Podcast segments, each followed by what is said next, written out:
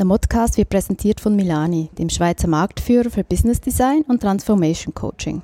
Milani bedeutet Co-Creating Future Business. Mehr zum integrierten Milani-Konzept und Spirit auf milani.ch. Welcome to the playground. Ready for transformation?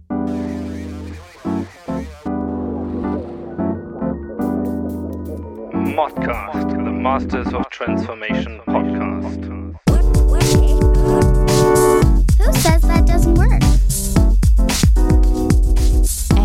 Here is your host, Ingo Stoll.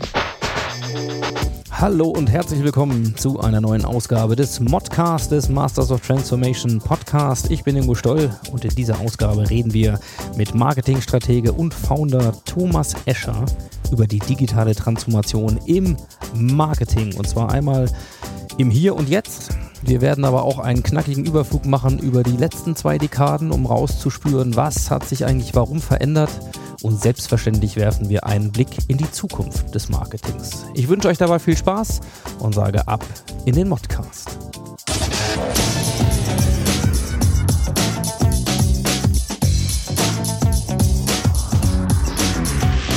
Insights. Heute ist ein ganz besonderer Tag, denn äh, für das Recording ist es tatsächlich schon mein zweiter Podcast an einem Tag. Manchmal kommt es und ich bin immer noch in Zürich. Wir sitzen aber jetzt woanders und bei mir ist Thomas Escher, der lustigerweise, genau wie Claudia Oeking, auch den Weg aus München hierher gefunden hat. Also erstmal Thomas, vielen Dank, schön, dass du da bist. Danke für die Einladung. Du sitzt jetzt, das müsst ihr euch kurz vorstellen, in meinem kleinen, kuscheligen Airbnb Super süß. hier in Talwil. Ähm, wir werden uns heute Abend sogar noch äh, die Location hier teilen. Also insofern, aber wir haben beschlossen, erstmal kümmern wir uns um das, was uns zusammengeführt hat, nämlich die Transformation des Marketing. Und du bist ein Vollblut-Marketer, das darf ich so sagen, äh, mit reichlich Background an der Stelle und sei mal so gut für die, die dich nicht kennen. Ja, ähm, was treibst du, wer bist du? Ja, super. Tausend Dank für die Einladung. Ähm, ich bin der Thomas Escher. Ähm, ich bin Marketingstratege bei Brand Story Architects, eine Münchner Marketingagentur, Marketing-Kommunikationsagentur ähm, und äh, gleichzeitig Co-Founder von Whites.co. Ähm, Das werden wir noch klären, was das klären genau wir macht. vielleicht später, um den Spannungsbogen hier äh, ein bisschen steiler zu halten. Und äh, genau, ich komme so im weitesten Sinne aus dem äh, Marketing- und Mediengeschäft, habe lange bei Burda gearbeitet äh, als Marketier, war dann länger in New York, habe da unter anderem für RGA gearbeitet, äh, viel Informationsarchitektur und digitales Marketing in unterschiedlichen Kontexten gemacht. Ja, ihr findet auch mehr noch an Background in den Shownotes dann dazu. Aber der Grund, warum ich mich sehr freue, dass du heute da bist und es tatsächlich ja recht selten ist, dass wir im, ja, in dem Podcast wirklich auch über Marketing jetzt mal im Kern reden äh, und das auch noch quasi mit ähm, Agentur, Background äh, beidseitig. Ähm, der Grund ist sehr schön. Wir machen das schon eine Art und Wei äh, eine ganze Weile und wir haben gesagt, naja, so im, in dem, was uns zusammengeführt hat, irgendwie verändert sich Marketing stark. Und damit reden wir jetzt nicht so sehr über die große Welle der, ähm, des Wechsels so, vom Anbieter zum Nachfragermarkt und in den 60ern, wo das Marketing überhaupt erst aufgekommen ist, sondern wir haben so eine Spanne, auf die wir mal gucken wollen von, ja, ich sag mal so grob gesagt, den letzten 20 Jahren und vor allen Dingen natürlich auch ähm, sehr stark vielleicht auch gerade den letzten drei bis fünf. Mhm. Und du hast ähm, mal eine Sache gesagt in dem, Zug, in dem Kontext so, oh, für dich wird Marketing langsam salonfähig. Mhm. So. Und äh, um da mal einzusteigen, A, was meinst du damit? Mhm. Ja. Und B, was ist denn jetzt auf diese letzten zwei Dekaden mal wirklich bemerkenswert an Veränderungen im Marketing aus, Mhm. also aus deiner Sicht?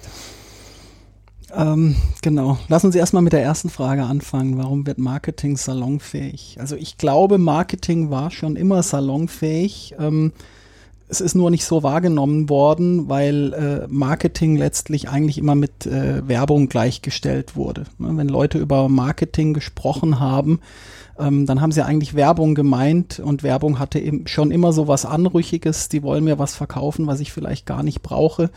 Ähm, vor allen Dingen in Märkten, wo ähm, die Medienlandschaft noch nicht demokratisiert war, wo Märkte nicht transparent waren, wo man irgendwie das kaufen musste, was vielleicht beim Laden um die Ecke angeboten wurde und äh, von irgendjemandem feil gepriesen wurde. Und die Zeit ist glücklicherweise vorbei. Ich habe ja auch gesagt, äh, zum Glück wird Marketing ehrlich. Äh, man kann nicht mehr einfach nur mit Wohlfühlbotschaften à la Don Draper ähm, irgendwas verkaufen. Ne? Man erinnert sich gerne zurück, auch wenn man äh, bei YouTube mal googelt, äh, so ein eine Belustigung für einen, für einen Freitagnachmittag, wenn es im Office vielleicht nicht so viel zu tun wird, gerne mal danach googeln und äh, alte Werbespots aus den 70ern und 80ern angucken ähm, Stork, Schokoladenriesen, Frau Lange mhm. und ähnliches, die haben eben einfach immer mit so einer gewissen heilen Weltbotschaft die Leute ähm, letztlich zum Kauf verführt, wenn man das äh, etwas schwülstiger ausdrücken will. Ähm, und das ist glücklicherweise vorbei, weil ähm, Konsumenten sind aufgeklärt, Märkte sind transparent. Durch das Internet kann ich heute sowohl Preise als auch ähm, Zusammensetzungen ähm, die Herkunft von einem Produkt relativ schnell ausfindig machen ähm, und mir relativ schnell auch als Konsument überlegen, will ich bei einer bestimmten Marke kaufen oder eben nicht. Und äh, wenn ich als Marke nicht in dieser ehrlichen Weise äh, ähm, in dieser ehrlichen Weise ähm, kommuniziere, dann bin ich möglicherweise einfach morgen obsolet, äh, was eine riesig, riesige Drohkulisse für alte Marken ist ähm, und eine riesige Chance für, für neue Marken bietet. Also aus deiner Sicht ist, ist dieses Thema Transparenz, was eben durch die, ja, durch das Internet maßgeblich halt gekommen ist, letzten Endes zu sagen, ja, hm, das ist das, was ihr mir versprecht. Vielleicht mal klassischerweise im Werbespot, die es ja auch heute noch gibt. So. Aber ich kann mal eben schnell äh, die Google-Maschine anwerfen und kann mir angucken, okay, was sagen dann Leute, die dieses Produkt gekauft haben, wirklich? Ja? Zum Beispiel. Stimmt ja. es? Ja. Oder ein schönes Beispiel wäre ja auch im, im Recruiting, mhm. äh, quasi Employer Branding äh, heute, also die Arbeitgebermarke. Ist das wirklich so attraktiv, da zu arbeiten, wie es auf der Website steht? Mhm. Ähm, oder nicht? Mhm. So, ähm, wann hast du das denn so für dich verortet? Also wann, wann fing das an, dass sich sowas wie, wie, ja, wie mehr Transparenz äh, dann auch niedergeschlagen hat in anderen, in anderem Marketing? Ähm, das ist schwierig zu sagen äh, oder da jetzt den, den Finger drauf zu zeigen und zu sagen, das war 2005 oder 2006. Ähm, ich glaube, das war ein schleichender Prozess. Ähm, die meisten Marketiers äh, waren sich auch darüber bewusst, dass sich das ändern wird, äh, aber haben versucht, eben so lange dieses ich nenne es mal Oldschool-Geschäft oder Oldschool-Kommunikation äh, zu betreiben, solange sie damit eben auch noch relativ gutes Geld verdient haben. Aber es ist eine, äh, eine, eine nette Anekdote, ist jetzt fünf Jahre her, da habe ich mich mit einem Marketingleiter auch im Agenturkontext ähm, unterhalten. Ähm, so ein Mit-50er, ähm, ne, also so gut 20 Jahre älter als, als wir. Und äh, danke, der hat gesagt, Na, hier, Fishing for Compliments ja, ja. ein bisschen, Ingo. Funktioniert. Ähm, richtig, genau. Ähm, aber der hat, äh, hat es eigentlich super ähm, zusammengefasst und hat gesagt, wissen Sie, ähm, noch vor drei oder fünf Jahren, da habe ich meinem Geschäftsführer halt erklärt, warum Bild A emotionaler zu unserer Kampagne passt als Bild B und äh, dann habe ich äh, mein Marketingbudget dafür bekommen. Ähm, und heute muss ich eigentlich ähm, unter, ähm, unter Business-Aspekten und mit vorgegebenen KPIs ähm, hier Rede und Antwort stehen, was ich mit meinem Marketingbudget mache. Und ich glaube, der Switch vom dass das Marketing vom Cost zum Profit Center wird, der ist noch nicht in allen Unternehmen gänzlich äh, vollbracht oder die Transformation ist da noch nicht gänzlich durch. Aber es gibt, glaube ich, kein Unternehmen mehr, zumindest nicht in eins, in das wir auch als Agentur immer wieder reingucken, ähm, wo das nicht eine riesige Debatte ist und äh, wo vor allen Dingen Marketiers äh, Hilfestellung suchen und sagen, ich, wir haben keine Ahnung davon, wir wissen, dass wir es tun müssen, aber habt ihr in, in irgendeiner Weise Rezepte, uns dabei zu helfen? Ähm, also um deine Frage zu beantworten, ich würde mal sagen, in den letzten drei bis fünf Jahren ist es wirklich elementar geworden, auch in den Gesprächen mit, mit Marketern. Mhm. Es gab früher, glaube ich, mal so einen Ausspruch, äh, die Hälfte der Werbung ist rausgeschmissenes Geld, man weiß nur nicht welche. Mhm. Ja, und wie du sagst, es gab relativ wenig äh, Möglichkeiten, das auch nachzuweisen. Mhm. Also welche Wirkung haben wir jetzt erzielt? Mhm. Marketing ist, glaube ich, schon relativ früh digital geworden. Sprich, ich kann beim Banner, den kann ich schalten und dann kann ich eben sehen, Mhm. wie viel Impressions hat er und klickt einer drauf. Ich kann versuchen, Tracking zu machen, bis hin zu, wird er überhaupt beachtet? Mhm. Ähm, aber die, auch die Marktforschung, so wie sie früher ähm, versucht hat, Werbewirkung entweder im Pre-Test zu machen oder im Nachhinein ne, mit den Abfragen, können Sie sich an diese Werbung erinnern und Mhm. so. Ähm, Im Grunde alles obsolet geworden, dadurch, dass man in Echtzeit eigentlich tracken kann Mhm.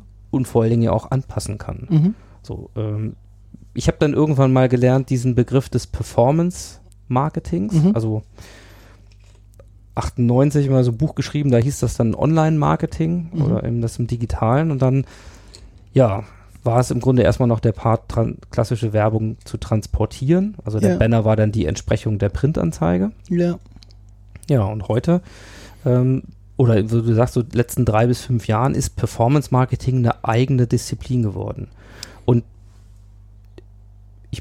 werfe mal so einen anderen Begriff noch rein, nämlich dieses ganze Thema Suchmaschinen, Mhm. SEO, Mhm. SEA, ähm, Targeting, Mhm. also letzten Endes zu sagen, nee, ich will 117 Leute erreichen, ja, die um Regensburg herum das Interesse haben, dass sie sich für Fallschirmspringen interessieren Mhm. alles ja möglich Ja. im, im Digitalen. So.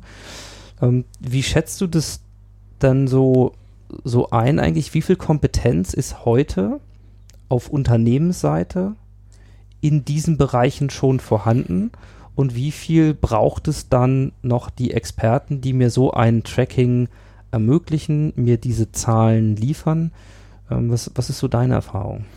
Ähm, zwei kur ganz kurze Antworten. Ich glaube, es hängt davon ab, von welchem Unternehmen wir sprechen. Ne? So klassisches Beratersprech. Depends on the company you're talking about.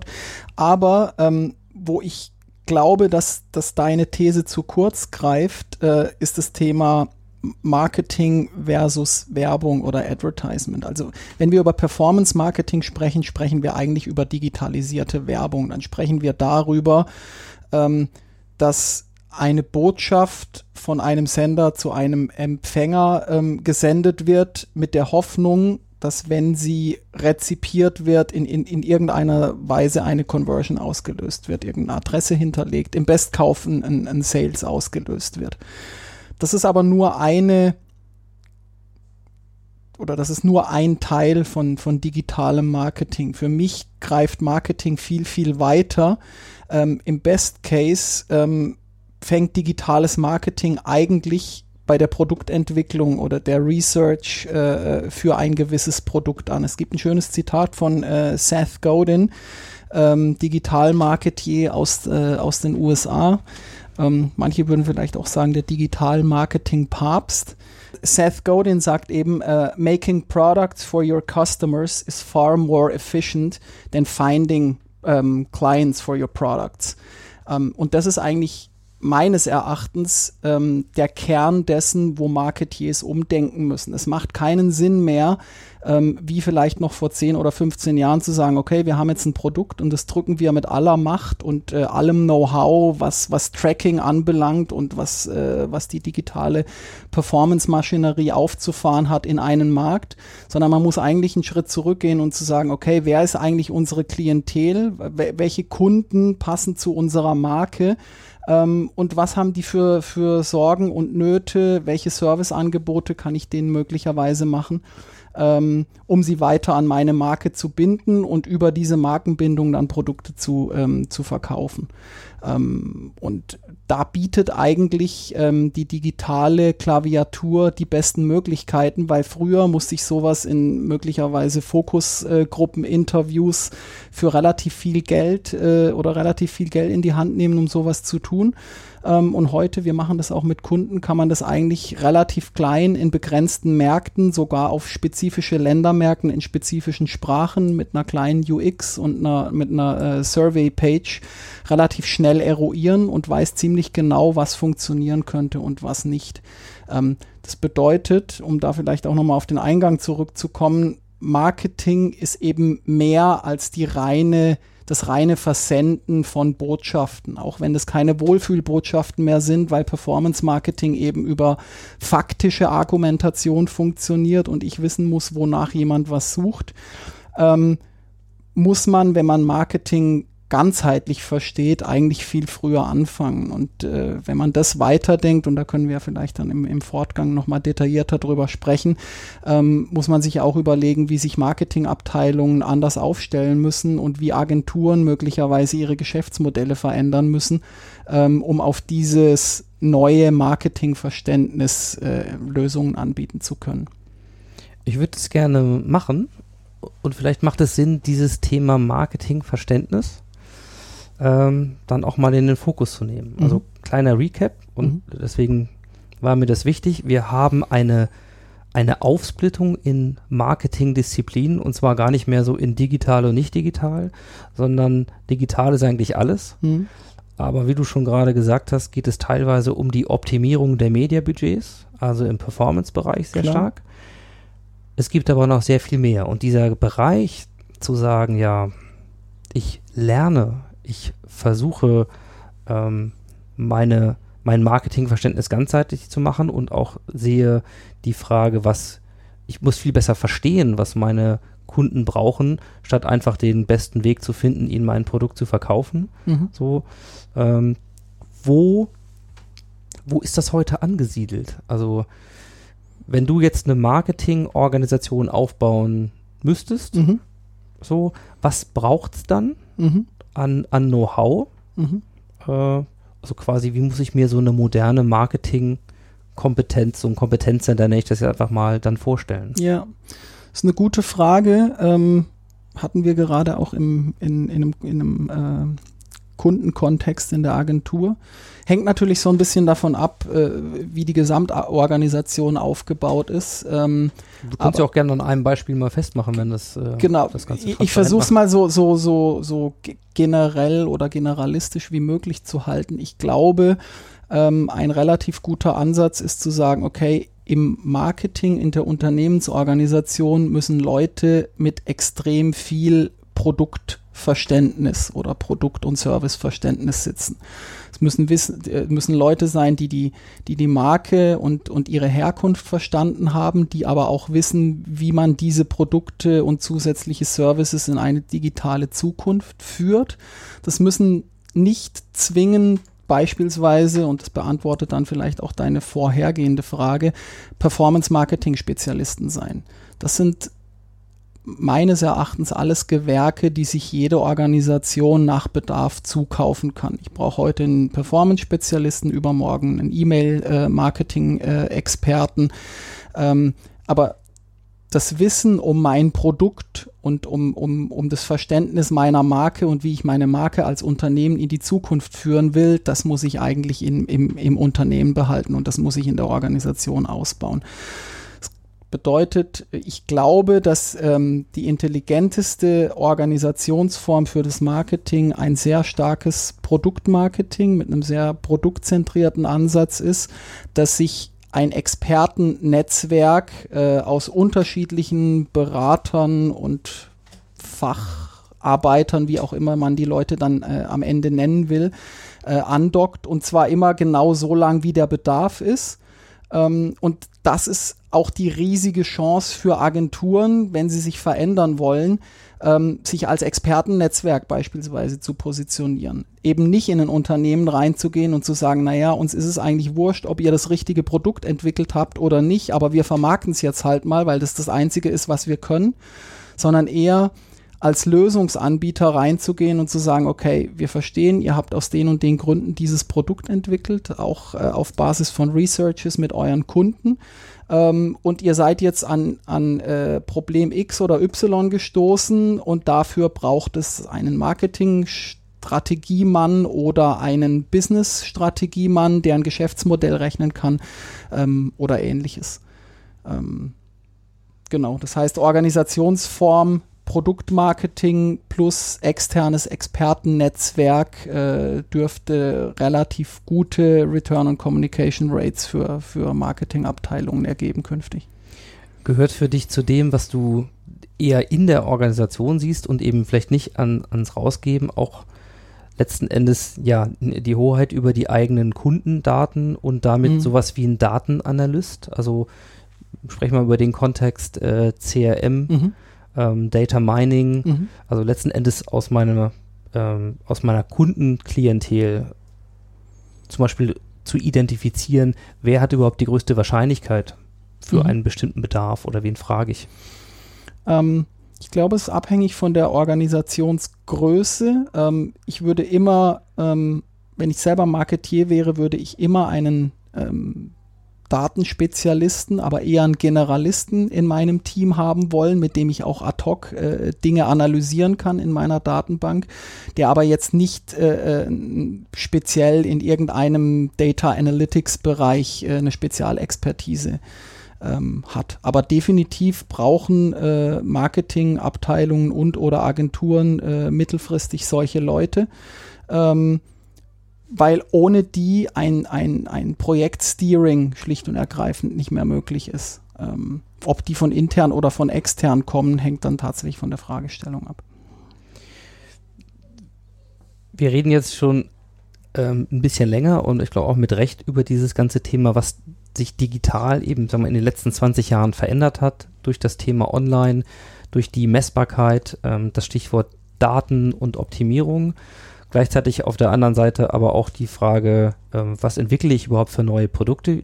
Was wollen meine Kunden Mhm. oder vielleicht ähm, meine zukünftigen Kunden? Mhm. Wo verortest du denn heute ja dieses Thema Kreativität? Also das, was in der Werbebranche, in Mhm. der Agenturbranche Mhm. ja ganz klassischerweise eigentlich die, die Kerndomäne ist, sich eine, eine Kampagne zu überlegen, Mhm. äh, über welche Kanäle die dann auch immer nachher ausgesteuert wird, aber etwas zu tun, was ein, ein Produkt auch inszeniert. Mhm. Braucht es das dann in der Form noch? Also wo ist, wo ist heute Re Kreativität zu sehen, wenn doch viel eben auch datengetrieben ist? Auf jeden Fall. Also ich, ich glaube, ohne Emotion funktioniert es dann am Ende auch nicht, weil jeder Mensch wird durch, durch Emotionen getriggert und ähm, emotionale Erlebnisse bleiben auch eher im Gedächtnis als, als faktische. Also rein nur ein, ein äh, datengetriebenes Marketingmodell äh, wird auch in Zukunft meines Erachtens äh, nicht funktionieren.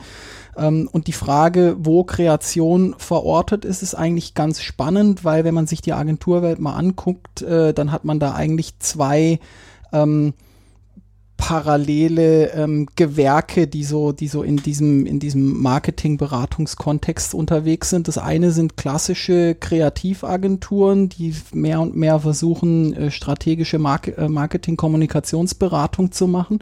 Einfach auch um solche zentrale Fragestellungen, was, was Produkt- und Service-Weiterentwicklung gerade im digitalen Bereich anbelangt. Und zum anderen hat man eben die äh, Unternehmensberater äh, auf der anderen Seite, die aus diesem klassischen Business Modeling kommen, aber natürlich auch das Businessmodell am Ende im, im Sinne der Beweisführung kreativ äh, ähm, ja, wie, wie, wie, wie sagt man am besten, ähm, ähm, die, die, die, die aus dem klassischen äh, Business Modeling Ansatz kommen, aber äh, das Produkt in irgendeiner Weise ja auch emotional aufladen müssen, äh, um es äh, am Ende zu verkaufen. Und ich glaube, diejenigen, die beides miteinander verheiraten können, haben künftig die Nase vorn. Das heißt, wo liegt Kreativität? Kreativität muss eigentlich in jeder ähm, Position eines Marketingberaters auf Agenturseite liegen. Ich kann nicht mehr sagen, okay, wie wir das jetzt äh, am Ende emotionalisieren oder dem, dem Kunden verkaufen, ist mir wurscht, weil ich habe das Businessmodell gerechnet. Ähm, ich muss entweder als Unternehmensberatung beispielsweise sagen, okay, da gibt's jetzt ein Konzept-Department, die überlegen sich jetzt auf Basis dieses faktischen Briefings, äh, wie man das Ganze emotional aufladen kann. Ähm, oder ich bin direkt bei einer Agentur angedockt, die sagt, naja, kreativ, äh, Kreativität und Emotion ist eigentlich unser Kerngeschäft äh, und wir holen uns über einen Experten das ganze Thema Strategieberatung, Business Modeling oder ähnliches dazu. Mein, mein alter äh, Marketingprofessor, äh, der Klaus-Peter Wiedmann, der hatte mal gesagt, Marketing, das ist für ihn ähm, eine Philosophie der Unternehmensführung. Mhm. So, also relativ früh schon im Grunde hingegangen und gesagt, diese vernetzte Welt, diese Interdependenzen, die wir überall haben, die bedeuten, dass man holistisch drauf gucken muss, ähm, dass man auch letzten Endes gucken muss, dass man so eine normative Ebene schafft. Also das, was wir heute ja auch sehr stark im, ähm, über eine Marke eben transparent machen, dass man nicht nur wissen will, boah, wer steckt jetzt dahinter, sondern was für eine Philosophie haben die eigentlich? Ist das eigentlich nachhaltig? Also äh, ist das Unternehmen in seinen Werten auch etwas, was zu mir passt? Also gerade im, wenn die Kundensegmente auch jünger werden, Mhm. ähm, bewusster werden, also all solche Ebenen spielen da halt eine Rolle. Klar. Das, was du jetzt gerade gesagt hast, könnte ja bedeuten, wir haben, du hast es schon mehrfach angedeutet, die, so wie sich das Marketing verändert hat, indem wir heute sehr viel komplexer entweder mit technischen Geschichten umgehen müssen, Stichwort Daten, Mhm. aber auch die Erwartungshaltung ist, oder umgesagt das Erfolgsrezept, einen Markt komplett zu verstehen, Mhm.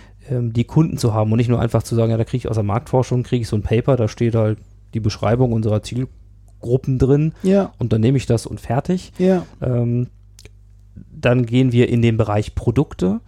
Das heißt, wenn ich neue Produkte entwickle, und ja auch wissen muss, okay, vielleicht muss ich behilflich sein beim Business Modeling. Also wie verkaufe ich das überhaupt? Woher kommt Innovation? Mhm. So, jetzt haben wir jede Menge Anforderungen in eine sicherlich sehr stark ähm, komplexer gewordene Welt.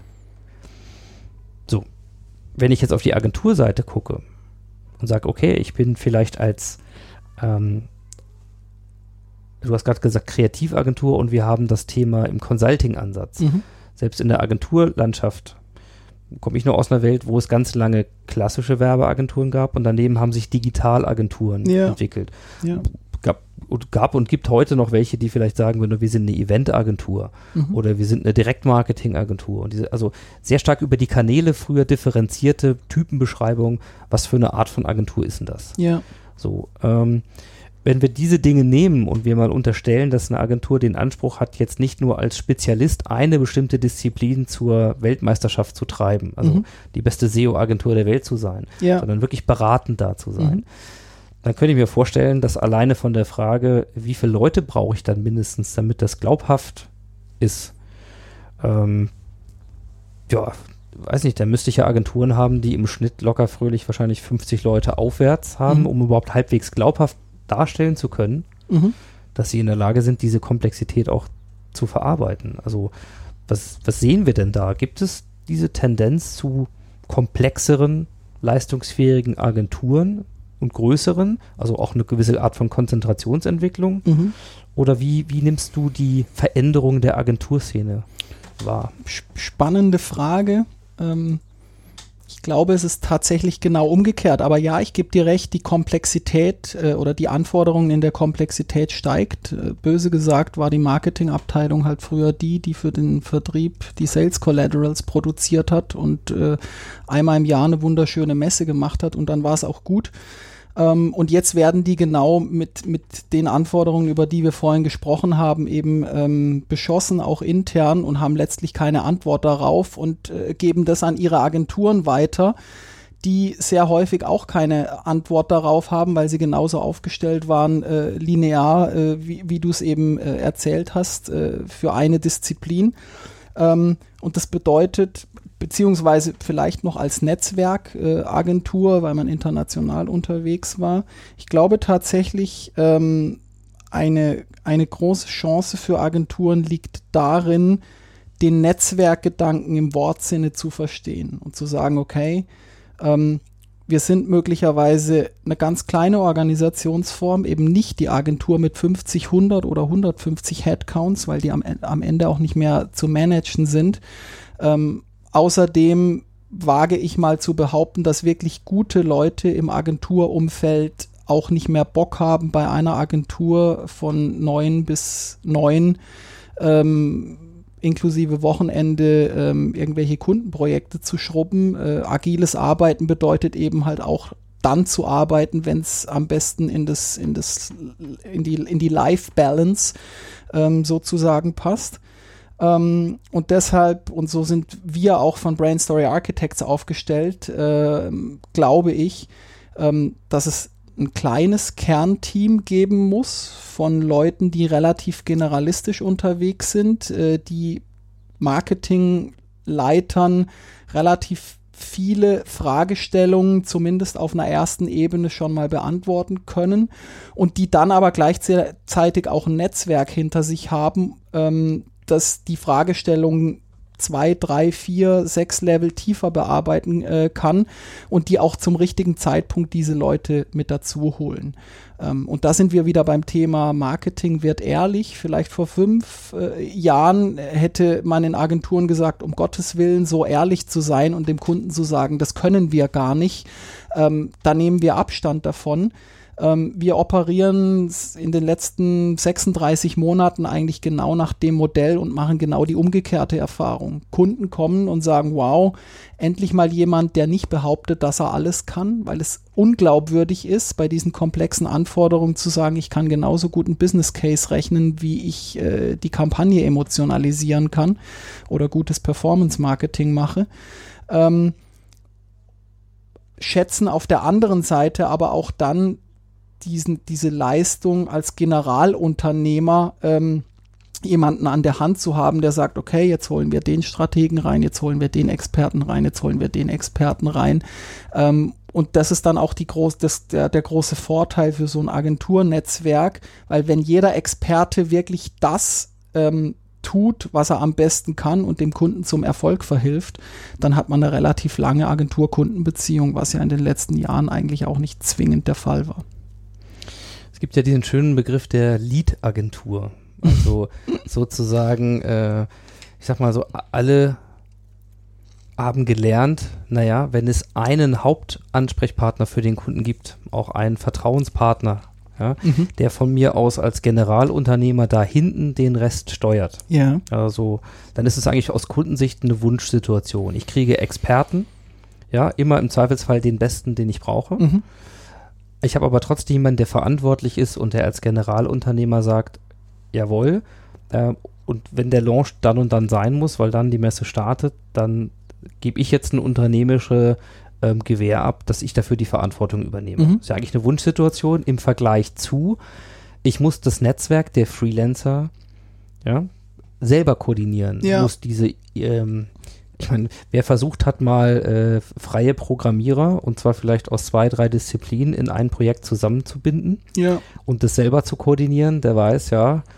Und dann ist der eine, das fast über Handwerkern, der dann eigentlich da sein sollte, der mhm. hat dann aber kurzfristig noch ein anderes Projekt gehabt oder ist ausgefallen, hat kein Backup, wie mhm. auch immer. Mhm. Also diese Koordinationsleistung äh, hat ja auch einen Wert Klar. Ähm, an sich. Das heißt, sind wir dann dabei, sozusagen eine neue Form von Lead-Agenturen zu sehen, die eben diese Zellen dahinter im Wesentlichen koordiniert und so wie du sagst, wirklich nur noch im Grunde ein paar Generalisten hat und der Wert ist der Netzwerk, das Netzwerk und auch die, die tatsächliche Chance, das Potenzial eines Netzwerks dann zu mobilisieren, wenn es gebraucht wird. Stichwort, äh, ich habe da einen Freelancer, aber der ist gerade auf einem anderen Projekt. Mhm.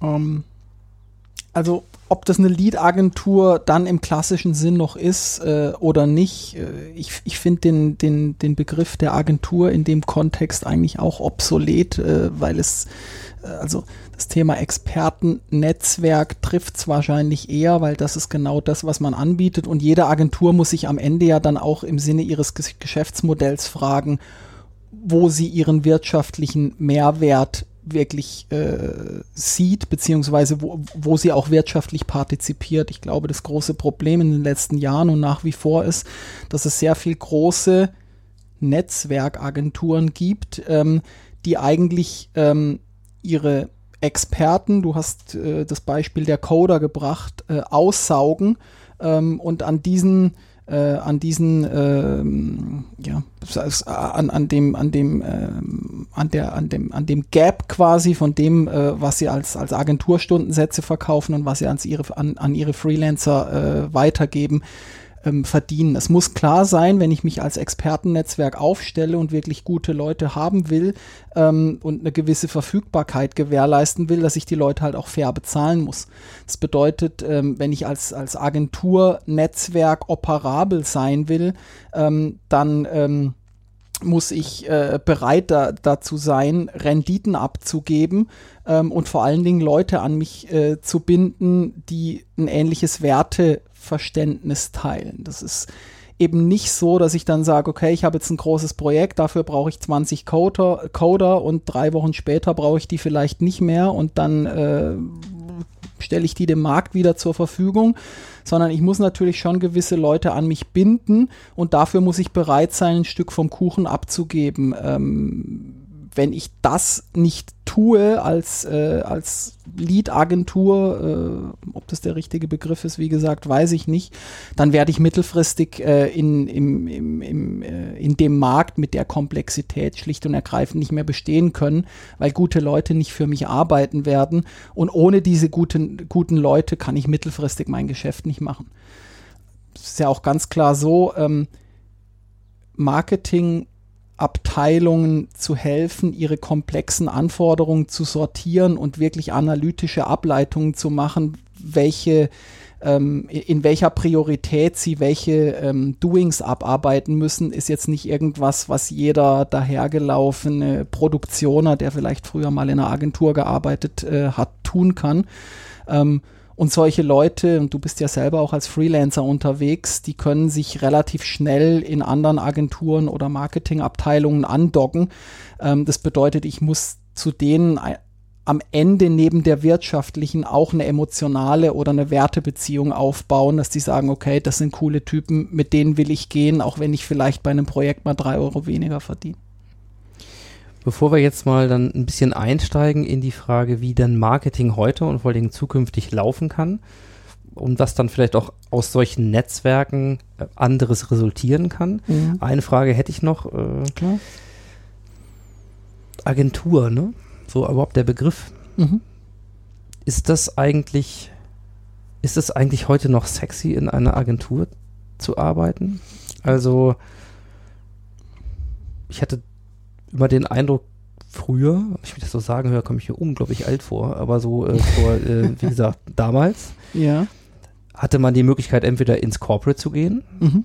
ja, so, aber dann vermeintlich hierarchisch und so die Bilder, die man da so hat. Und Agentur, das war irgendwie so, das war Freiheit, das war auch ein bisschen Rebellion, das war Kreativität, äh, ja. so auf der anderen Seite zu arbeiten. Mhm. Heute gibt es Startups, vermeintlich sind die viel sexier ähm, als Agenturen. Also wie, wie ist denn das so mit dem Agentur-Image? Ähm, schwierig. Ähm, ich glaube auch relativ viele, also die jungen Wilden, äh, so wie man die damals vielleicht mal beschrieben hat und so wie wir vielleicht auch mal angetreten sind, ähm, die gucken tatsächlich eher in Richtung, in Richtung Startups. Ähm, das das hat mehr Sexappeal offensichtlich, kann ich teilweise auch nachvollziehen, ähm, was sicherlich auch daraus resultiert, dass viele Agenturen nicht mehr klar positioniert sind. Also was macht denn eine Agentur noch wirklich und was kann ich als Agenturworker mittelfristig äh, überhaupt dazu beitragen? Ich glaube, da liegt ein großes Problem vieler Agenturen. Ähm, ähm, wir stellen uns die Frage intern auch selber, weil wir natürlich versuchen, ähm, Leute zu, äh, zu rekrutieren. Ähm, auf der anderen Seite aber eigentlich, selbst wenn wir mit Headhuntern oder ähnlichem sprechen, immer wieder zur Konklusio kommen, wir können nicht bis ins letzte Detail konkret sagen, was diese Person denn können muss oder woher die kommen muss. Und äh, das ist so ein bisschen Fluch und Segen in der Agenturlandschaft.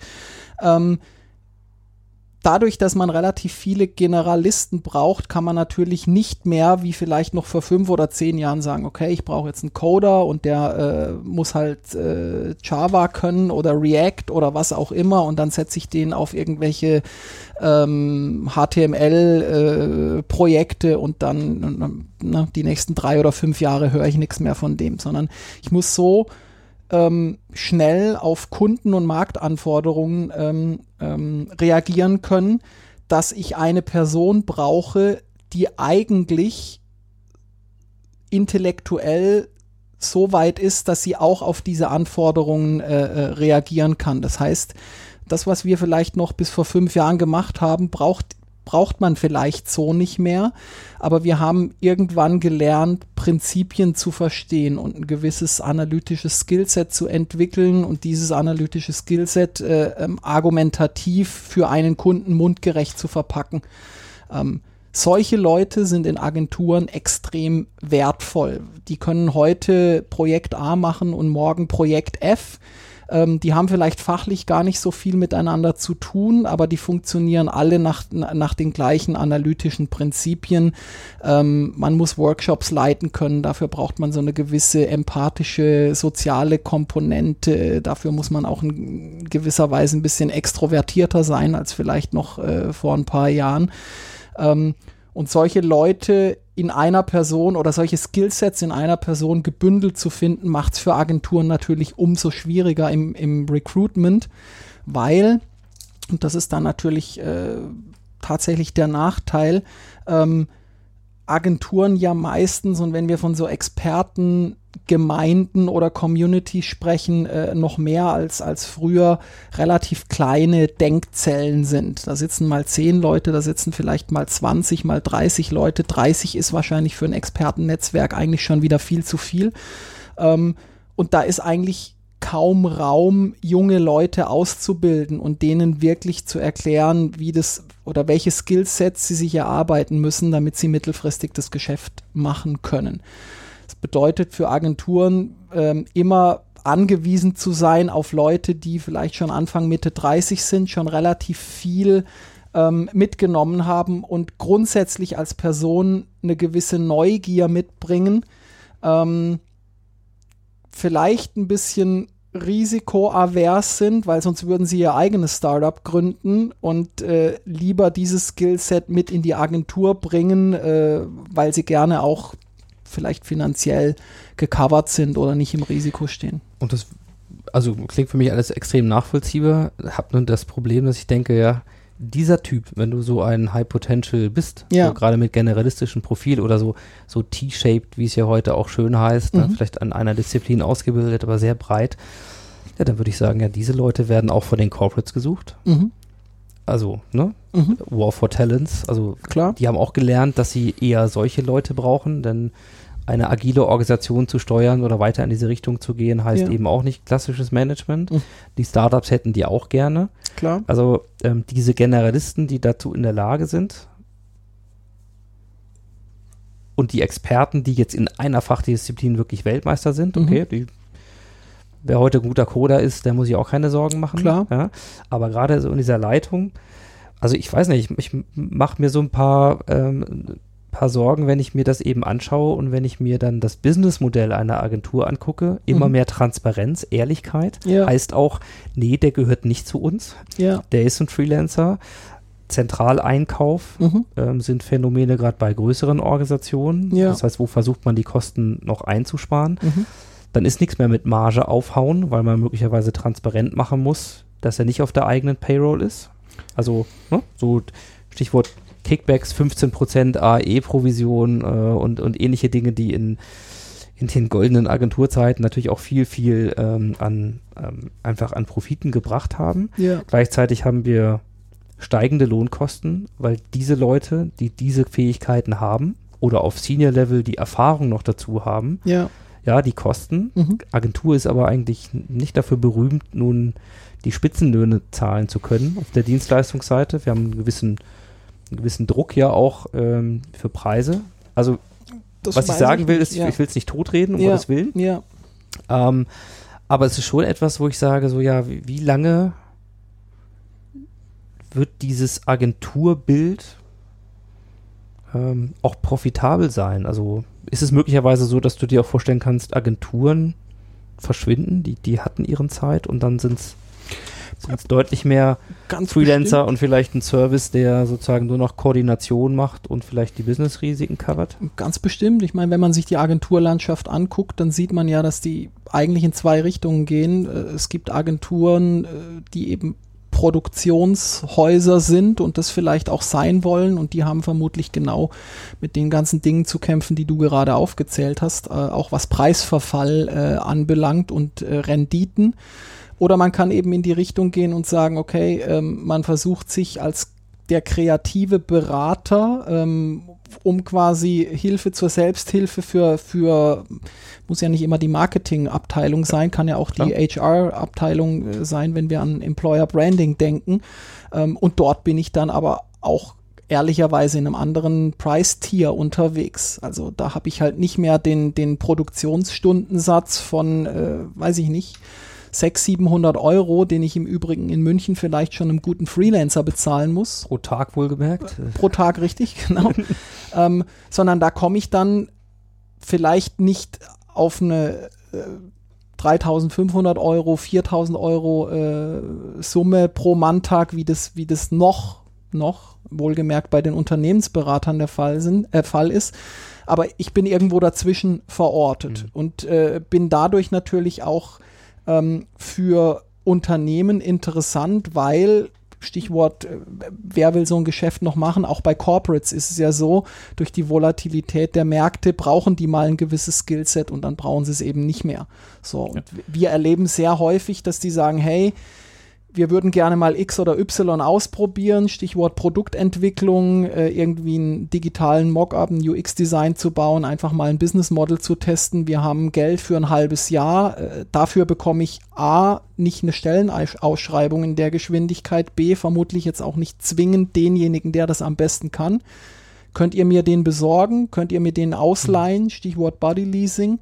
Ähm, und dann ist man eben genau dort, dass man Leute hat, die diese Flexibilität wertschätzen, die sagen, ja, äh, ich, ich bin auch gerne mal in einem, in einem Corporate, ich muss da aber jetzt nicht fest angestellt sein und wenn ich da ein halbes Jahr war, dann reicht es mir auch, wenn ich am Ende meine digitale Karte unten wieder abgeben kann, die ich jeden Tag im Sinne der Stechuhr da halt zum Rein- und Rausgehen durchziehen musste. Also ich glaube, da öffnet sich ein riesiges Feld und eine riesige Chance für Agenturen, ähm, die Zugang zu solchen Leuten hat, die sie nur bekommt, wenn sie sie fair behandelt. Ethik ist ein großes Thema, wollen wir jetzt nicht vertiefen, aber äh, ich glaube, das, das können wir mal zur Grundlage legen. Netzwerk Ja. und Kompetenzen. Mhm. Mehr beraten, diese Komplexität verwalten, helfen an der Seite des Kunden ähm, als Sparringspartner, diese Komplexität auch zu kanalisieren, Lösungen Mhm. zu schaffen. So. Wie kann es denn gehen? So, ihr habt einen ganz spannenden Weg gegangen als Agentur, Mhm. neben dem Projektgeschäft, das ihr macht. Gibt es zwei Dinge, die, äh, die ich von euch mittlerweile kenne. Mhm. Und eins davon kannte ich, bevor ich überhaupt die Agentur dahinter kannte. Mhm. Nämlich, äh, das war ein Magazin, Mhm. oder es gibt es ja immer noch, den, den Dictator. Dictator, Ja. Ja, also ach, ich bin über den Namen gestolpert und Dick wirklich mit äh, von digital. Ja. Richtig. Also einfach interessanter Content. Mhm. Content Marketing, wenn man heute sagen würde. Das heißt, Themen, die mich interessiert haben zu Transformation, Veränderung, neuem Marketing, Mhm. die wurden gespielt in, in sehr hochwertiger Form. Mhm. Danke So, fürs äh, Kompliment. ja, das äh, Stelle. kann ich ganz klar und, und völlig wertfrei so sagen. Habe ich so empfunden, fand ich spannend und darüber zu, ähm, ja, einfach neugierig geworden, wer steckt dahinter. Cool. Und das zweite ist ein, ja, ist ein Co-Creation-Projekt Mhm. ähm, mit Whites. Wir haben es ganz am Anfang kurz gesagt, wir wollen es gerne auflösen. Ja. Ähm, ich überlege gerade, wo wir einsteigen. Vielleicht ähm, bleiben wir kurz mal beim Thema Content Marketing Klar. und Dictator. Also Ja. wieso gibt dann eine, eine Agentur heute ja, Wissen weiter, Mhm. äh, publiziert und so wie der ein oder andere vielleicht podcastet, ihr habt es dann eben ähm, als Magazin gemacht. Ja. So, woher kam der Impuls und was, was bringt euch das? Mhm. Ähm, also der Impuls kam ganz klassisch äh, aus, aus, dem, aus der Überlegung, Eigenmarketing für sich zu machen. Ich meine, äh, wir, unsere, unsere Heritage-Brand ist Gras und Sterne und nicht Brand Story Architects. Also über viele Dinge, über die wir jetzt gesprochen haben, äh, kann ich auch wirklich, äh, habe ich wirklich im Detail mitgemacht. Äh, wir sind äh, ja jetzt fast oder über 24 Monate in diesem, in diesem Transformationsprozess.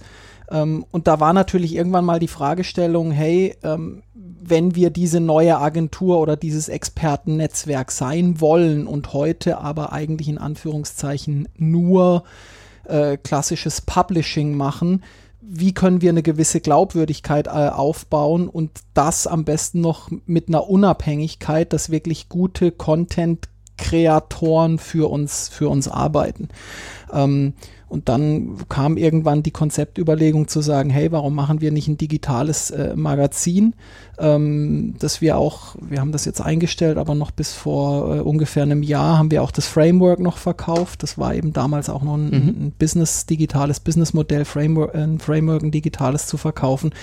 Ähm, wird auch immer schwieriger, weil Squarespace und Wix und wie sie alle heißen, äh, ja eigentlich solche, solche Sachen äh, übernehmen, Bootstrap etc. Ähm, und äh, haben dann gesagt, okay, lass uns so ein, so ein Framework bauen und lass es uns als Showcase bespielen. Und wenn wir das schon tun, dann aber eigentlich mit Themen, die wir mittelfristig selber als Agentur beackern wollen. Thema digitale Transformation, Thema Marketing äh, von morgen. Ähm, und das hat eigentlich super funktioniert, weil durch diese Unabhängigkeit sind wir an Autoren rangekommen, die gesagt haben, okay, ihr seid ein kleines Magazin, ihr habt nicht wahnsinnig viel Geld. Ähm, ich finde das Thema aber spannend äh, und ich würde gerne mal Ansätze beleuchten, die man vielleicht in, in großen Gazetten nicht verkauft bekommt, äh, weil sie gegen den Strich bürsten äh, oder weil sie eine Nische beleuchten, die so klein ist, dass es für ein großes Magazin keinen Sinn macht. Ähm, Was, dann- was, was für Autoren ähm, sind das? Also mal so ganz grob, wen muss ich mir da vorstellen? Genau, das sind äh, Autoren à la Couleur. Ähm, ein Autor ist der, der Friedemann Karik, der eigentlich mit Marketing gar nichts zu tun hat. Der hat gerade ein Buch äh, zum Thema äh, Wie wir lieben, das Ende der Monogamie beschrieben. Vielleicht auch hier noch ein bisschen Spannend. Ja. äh, Werbung gemacht, ist ein, ist ein SZ-Journalist, ähm, der aber ähm, den Mai Müsli-Ansatz äh, ganz spannend fand. Ähm, oder das Geschäftsmodell von, von äh, Geile Weine, wenn ihr das was sagt. Äh, Geile Weine ist ein, ist ein Startup, vielleicht als kurzer Exkurs.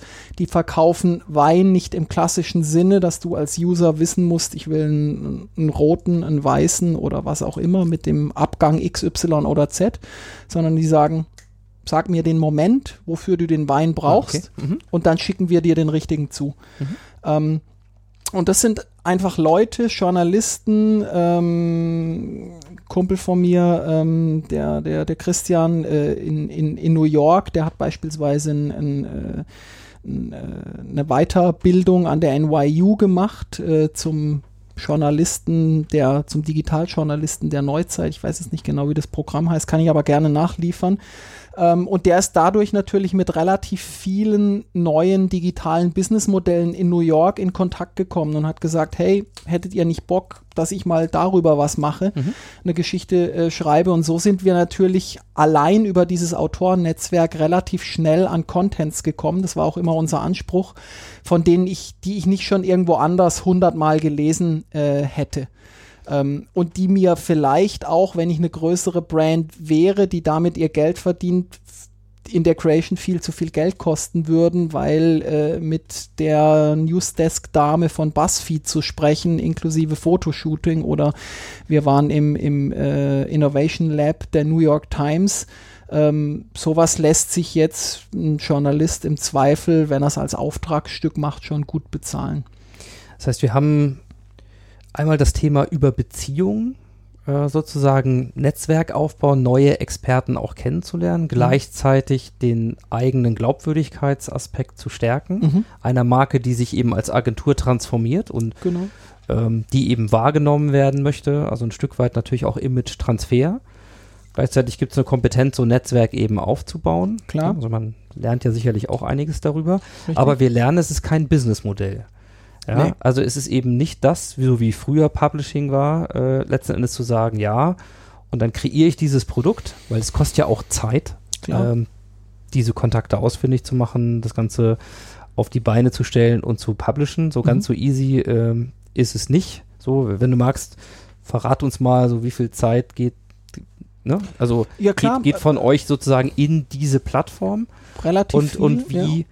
wenn wir vorher am Anfang gesprochen haben, wie macht ihr eure Benefits sozusagen fest? Gibt es ein Tracking in irgendeiner Art und Weise auch über Über den Dictator zum Beispiel? Also, Also es- wann es- ist der erfolgreich, wann ist er nicht so erfolgreich? Genau, äh, da sind wir ja eigentlich wieder und jetzt schließt sich der Kreis so ein bisschen. Äh, Wie schön, ne?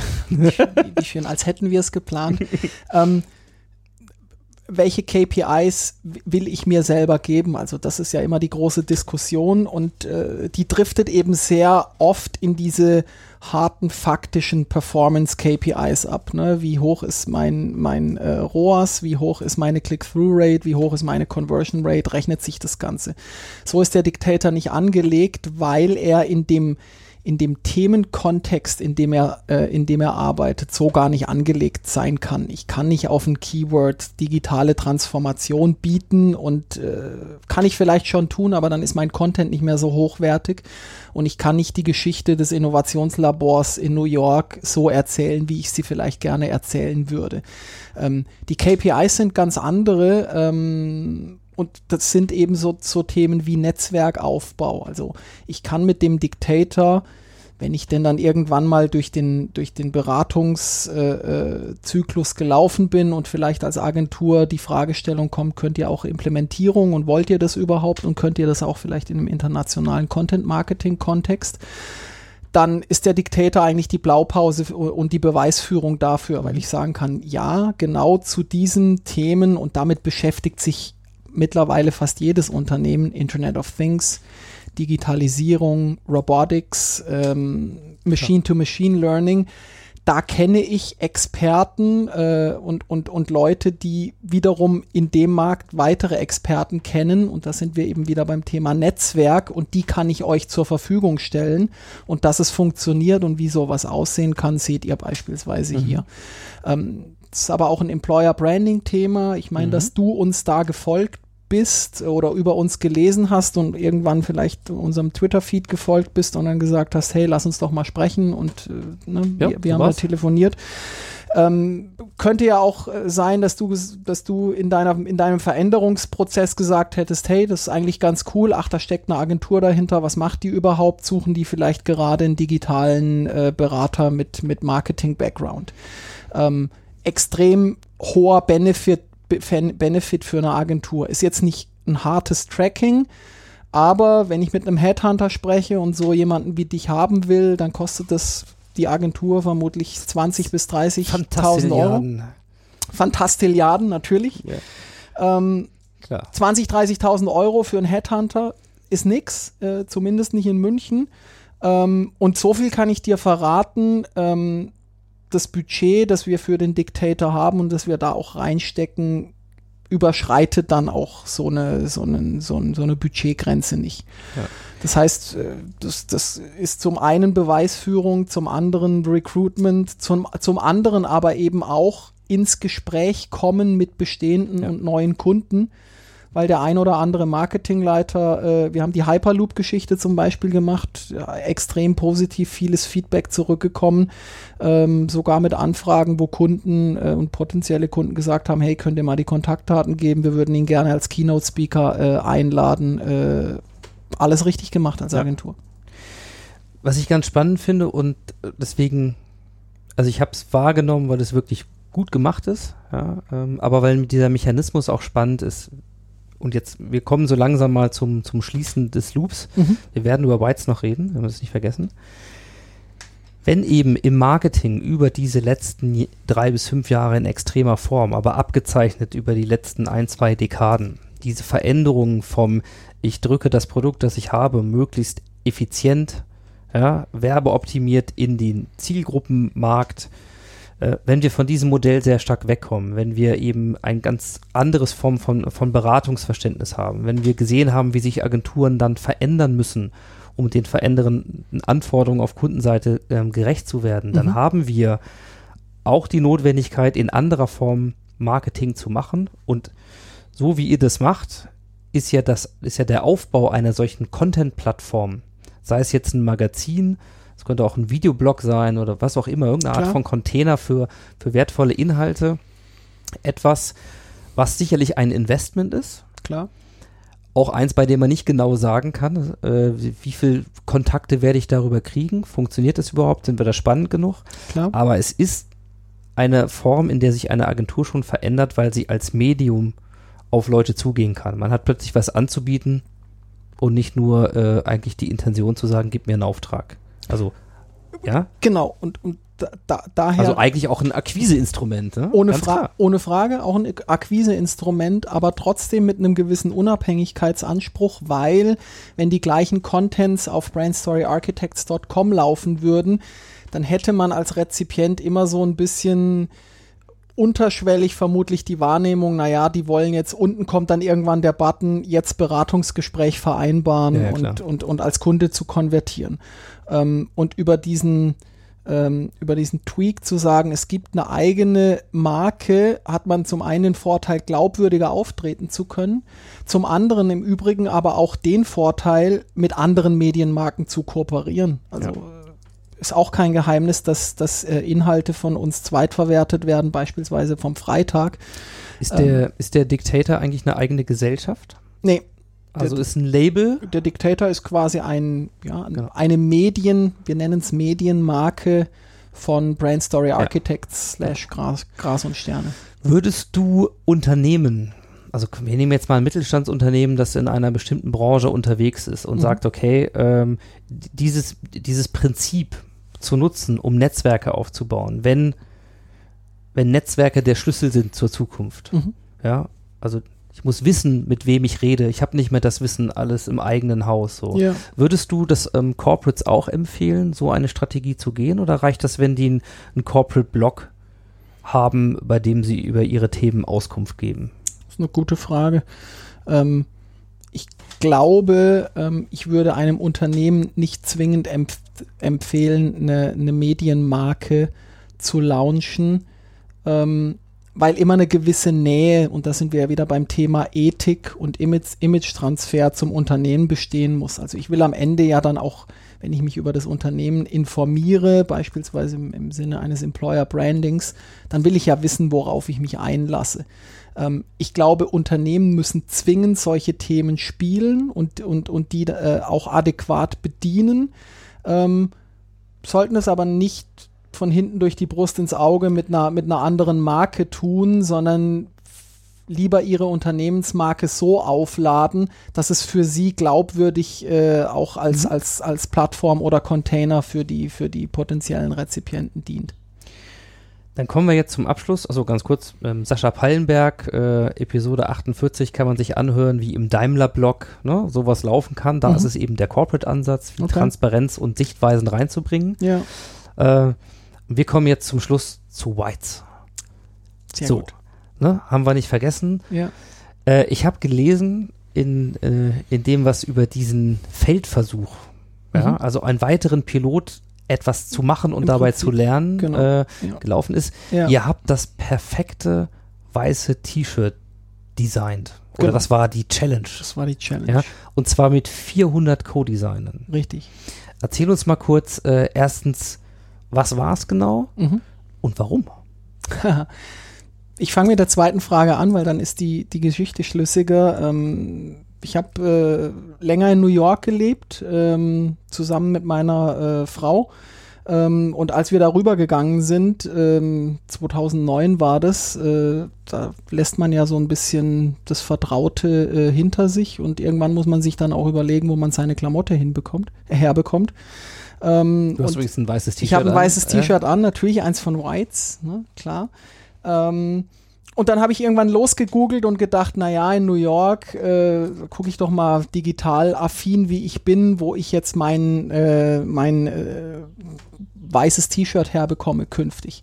Ähm, und es war schlicht und ergreifend kein gut designtes, qualitativ hochwertiges, aber äh, preislich adäquates Shirt zu finden. Ähm, und meine bessere In New Hälfte York. Äh, in, in Wow. digital. Also Ja. es, es gab 11 Millionen Treffer. Und natürlich gab es geile Design-Brands, die super coole Shirts machen, aber die halt dann 120 Dollar aufwärts kosten. Äh, oder es gab den gab und gibt den Schund, den du halt bei Sarah und H&M kaufen kannst äh, und der ist vom Produktansatz schlecht und, und so genau weiter. Mhm. geht durch indische oder äh, Kinderhände in Bangladesch, wie auch immer, kann man sich ja selber überlegen, ob man sowas unterstützen will. Und äh, meine bessere Hälfte kommt eben aus der Mode und äh, dann haben wir uns überlegt, naja, könnte, könnte daraus jetzt nicht ein Feldversuch werden und zu sagen, wir machen das selbst. Und ähm, da es ein Pilotprojekt und ein Versuch war, haben wir gesagt, komm, ähm, dann fragen wir doch eben genau unsere, unsere äh, Community, die wir, die wir bedienen wollen, ne? äh, nach Seth Godin frag deine Käuferklientel, was sie haben will. Und dann haben wir fast 400 Blogger angeschrieben und es war echt super cool, wie viel Resonanz da zurückkam. Was, was war die Frage? Wie sieht das perfekte weiße Genau. T-Shirt für dich Ja, aus? Genau. Okay. Wa- wa- Was macht das weiße T-Shirt äh, für dich perfekt? Mhm. Ganz einfache, simple Frage. Kalt, die Leute angeschrieben, ohne die vorher zu kennen. Conversion Rate 50 Prozent. Ähm, und da kamen echt Features, äh, an die wir selber nie gedacht hätten. Da Beispiel? äh, Beispiel, was relativ viele gesagt haben, kennst du vielleicht von dir selbst auch. Es, es stört, dass bei den meisten Shirts die Ärmel zu kurz sind und dann hier unten äh, abstehen und nicht am Bizep anliegen. Das war fast in jedem zweiten Fragebogen irgendwie äh, was, was aufkam. Haben wir natürlich in unser Shirt integriert als Feature Request. Ähm, sollte ein Slimfit-Style sein und nicht irgendwie so ein, so ein bulky Shirt, wie man das vielleicht von anderen äh, Brands kennt. Ähm, alles Dinge, die wir abgetestet haben, äh, was den großen Vorteil hatte, als wir gelauncht haben, hatten wir definitiv ein Produkt, von dem wir wussten, dass es eine Nachfrage da draußen gibt, zum einen. Und zum anderen ähm, hatten wir über den Beziehungsaufbau zu diesen Co-Creatern, äh, der 18 Monate gedauert hat, natürlich ein riesiges Medienecho als kleine Brand, ähm, weil die über diesen Co-Creation-Ansatz selbst berichtet haben. Ich meine, klar, bei, das Giveaway beim Fragebogen war, wenn du mitmachst, dann bekommst du natürlich ein exklusives Shirt for free. Ähm, und was passiert ist, ist eigentlich simpel. Die haben darüber berichtet und gesagt, hey, ich habe mit Whites in den letzten 18 Monaten ein geiles Shirt äh, entwickelt und hier übrigens Genau. ist das Selfie. Also sprich, klare Identifikation, weil Teil dieses Prozesses. Genau, Also die Kunden zwar selektiv, genau. aber selektiv im Sinne von Multiplikatoren. Ihr habt jetzt klar, warum ihr Blogger angesprochen habt, Klar. also da, wo Reichweiten stehen, Ja, äh, im Grunde ein Tag. Das heißt, von Tag 1 kommst du raus und das wissen wir ja alle, Schaufenstereffekt, ja. klar. Keiner will der Erste sein, dann geht es halt gut nach vorne. Was, was, wo, was, was habt ihr erreicht so, so im Launch, keine Ahnung, äh, an, an Awareness? Habt ihr das äh, irgendwie Also wir haben äh, jetzt die, verfolgt? Genau, die Awareness in dem Sinne haben wir nicht äh, gemessen. Wir haben im ersten Jahr zweieinhalbtausend Shirts verkauft, was als kleine Brand äh, für uns ein riesiger Erfolg äh, war und ist. Ähm, und wir haben, das kann man dann beispielsweise auf Instagram oder, oder so sehen, für re- relativ viel Dialog mit, mit, äh, mit der Community. Also da gibt's äh, Instagrammer oder Blogger, die haben dann, wenn die unser Shirt posten, 400, 600 Likes, äh, weil die ein Following von, von mehreren hunderttausend Leuten haben. Das ist natürlich für uns freie Media Reach, die wir uns so nie einkaufen könnten. Wir waren zwar mittlerweile auch in, in, in der Süddeutschen Zeitung mit dem ganzen Projekt, äh, das hat dann eine ähnliche Reach gebracht, aber auf sowas kann man halt als kleine Brand nicht hoffen. Ähm, Und das, der, der Riesenvorteil ist eben, A, den Proof of Concept zu haben, was, was, das, was den Business Case angeht. Also man kann sich ja durchaus auch ein Produkt überlegen, was vielleicht sonst keinen interessiert und dann hat man viel Geld verbrannt äh, in, eine, in eine große Idee. Und äh, das Thema Reach äh, war wirklich äh, war wirklich super. Es gehen ja viele ähm, auch einen ähnlichen Weg, zum Beispiel über Kickstarter. Mhm. Kickstarter ist ja auch eine Community, natürlich auch sehr stark ähm, tech-affin, Mhm. wo es durchaus nicht so ist, dass ich hingehe und sage, das Produkt ist fertig, hier ist es und dann beginnt das Raisen, so, Ja, ja. sondern man geht mit einer Idee oder einem, einem halbfertigen Mhm. Set hin und Ja. macht diese Community auch zu Co-Creatern, was einen ähnlichen Effekt hat. Das heißt, man hat in einer frühen Phase einmal natürlich ein, ein, ähm, ein Feedback, interessiert es die Leute überhaupt, kommt da irgendwas? ja. man hat Unterstützer und das noch in einer Phase, bevor der Vertrieb startet, weil im, im, im Seeding, wie es so schön heißt, dann eigentlich ab Tag 1, an dem die Kickstarter-Kampagne losgeht, Mhm. gleich was passiert. Mhm. Ähm, was ja ganz wichtig ist, psychologischer Effekt und Ja. dann beginnt das Lemming-Thema so ein bisschen. ja. So, ähm, habt ihr auch damals überlegt, mal in, in so eine Richtung zu gehen oder macht ihr da Defin- auch was? Definitiv äh, haben wir im Auge für das nächste Produkt, äh, was, was ja, in, in den Kinderschuhen in Planung ist, äh, haben uns aber dann die, ähm, wirklich dagegen entschieden, vor dem Hintergrund, dass eine, eine Kickstarter-Kampagne ja immer eine begrenzte Laufzeit hat. Das heißt, du bist meistens 30 Tage unterwegs und in den 30 Tagen musst du dein Ziel erreichen. Und ähm, ich habe durch, ich habe auch äh, Freunde in, in, in New York, die Kickstarter-Kampagnen gemacht haben, auch sehr erfolgreich. Und die sagen eigentlich alle, es macht nur dann Sinn, wenn du einen gewissen Reach und einen gewissen Traffic der Kampagne, für, für die Kickstarter-Kampagne liefern kannst. Also es ist eine Ammen mehr zu glauben, ich launche ein Kickstarter-Projekt, ohne wirklich äh, eine Reach im Hintergrund zu haben, die ich dahin route und sage, jetzt geht's los. Ähm, um, um darüber quasi äh, Reach, äh, Reach aufzubauen. Und die hatten wir damals schlicht und ergreifend nicht und deshalb haben wir uns dagegen entschieden und äh, ich glaube im Nachgang war das auch eine gute Entscheidung.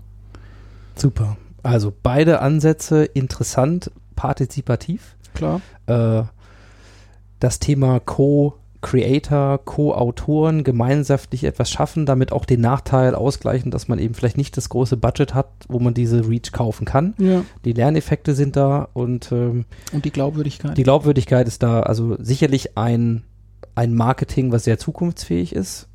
Zum Abschluss wäre meine Frage, wenn du ein bisschen in die Glaskugel guckst, mhm.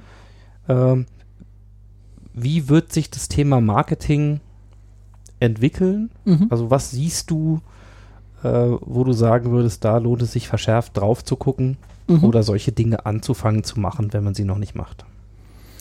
Ähm, ich glaube definitiv, äh, dass das Marketing ähm, in, in, in, in diese Richtung gehen wird, also in diese ähm, Stakeholder involvierende Richtung. Das heißt, wenn ich heute Marketier in einem Unternehmen bin, ähm, dann, dann muss ich äh, gucken, dass ich meine, meine involvierten Stakeholder mitnehme, ähm, um eben das ganze Thema ähm, Politik, das in einem Unternehmen ja auch relativ groß ist, so ein bisschen auszugleichen. Also die Learnings aus den Co-Creation-Projekten Leute mitzunehmen und die darüber anzufixen, dass die selber da, äh, darüber berichten, die kann man eigentlich auch in, in Unternehmen transferieren.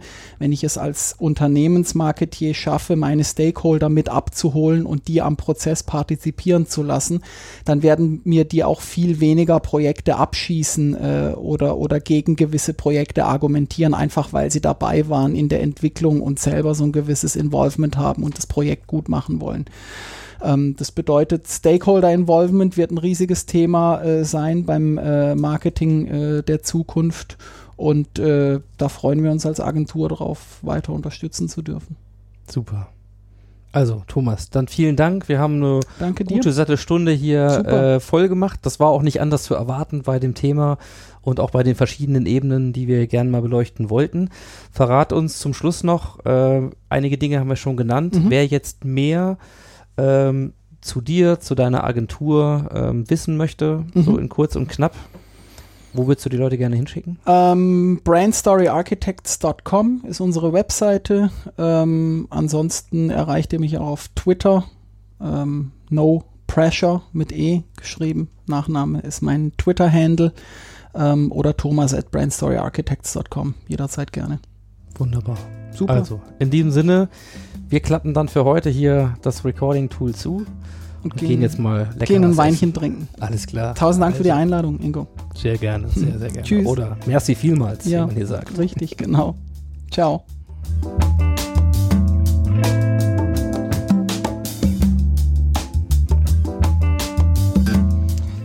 Ja, das war er, der Überflug. Äh, wir haben die Stunde wirklich gut genutzt, äh, sehr gut. Deswegen halte ich mich auch kurz. Kleine Anekdote am Rande. Äh, zur Zukunft des Marketings habe ich damals mal ein Buch geschrieben und zwar 1995, heute in jedem guten Antiquariat zu finden. Damals ging es äh, dann mit Browser und HTML 1.0 zur Sache und Modem und so weiter. Also das nur als Blick zurück. Ich glaube, viel, viel spannender heute die Perspektive daraus und insofern vielen Dank an Thomas Escher nochmal. Wenn ihr mehr dazu lesen wollt und auch mehr dazu finden möchtet, inklusive aller Links, die wir heute so erwähnt haben, dann schaut bitte auf die Shownotes unter mastersoftransformation.org. Hier ist zur Episode Nummer 53 und zum Schluss nur ein kurzer Blick voraus. Sehr, sehr spannend. In zwei Wochen freue ich mich, euch den Talk mit Dr. Matthias Wittfoth hier präsentieren zu können. Und er ist seines Zeichens Diplompsychologe, Hirnforscher und Heilpraktiker. Und wir werden einen vertieften Blick in die neurowissenschaftliche Spitzenforschung werfen. Gut, also freut euch drauf. Bis dahin, ciao, ciao, macht's gut und happy transformation.